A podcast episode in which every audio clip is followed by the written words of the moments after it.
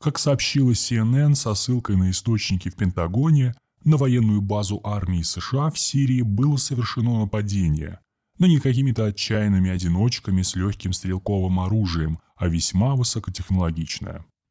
Неизвестные обстреляли ракетами территории укрепленного лагеря американских войск в сирийском городе Эт-Танк, расположенного на шоссе номер 2, соединяющего Дамаск с соседней Иорданией, в 10 километрах от сирийско-иорданской границы. Интересно в произошедшем следующее. Во-первых, несмотря на то, что база находится на формально полностью подконтрольной американцам территории и относится к ключевым объектам инфраструктуры американского присутствия в Сирии, нападение она откровенно проспала.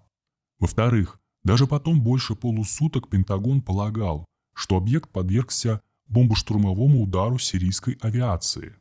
Причем комбинированному, как бомбами, так и ракетами. Лишь позднее сообразив, что нападение просто отработали с закрытых позиций земли. Ну и в-третьих, пусть они и не хотели, но командование американских войск признало, что разведку местности и корректировку огня производили дроны противника, ни одного из которых гарнизон так и не сумел сбить.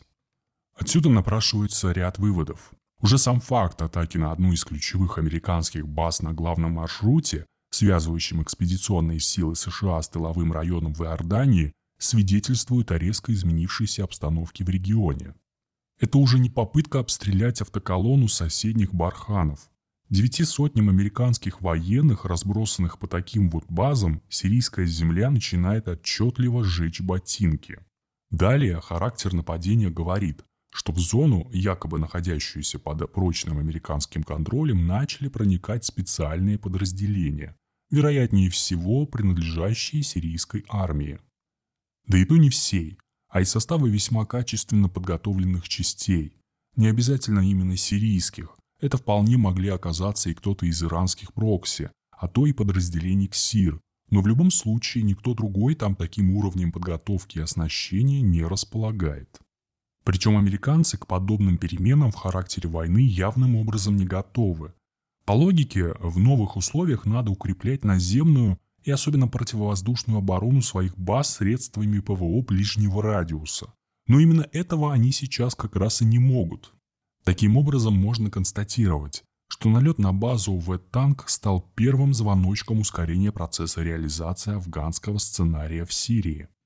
Что бы ни заявляли сейчас официальные лица Белого дома и пресс-служба Пентагона про стабильность положения и недопустимость нарушения договоренностей о перемирии и временном прекращении огня, в действительности противопоставить происходящему Вашингтону нечего.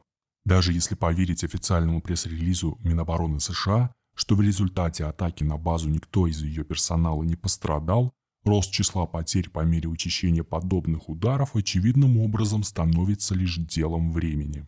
Причем весьма скорого.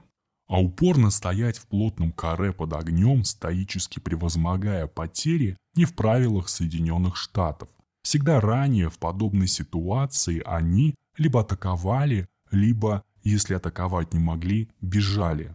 Так вот, атаковать в Сирии они уже не могут.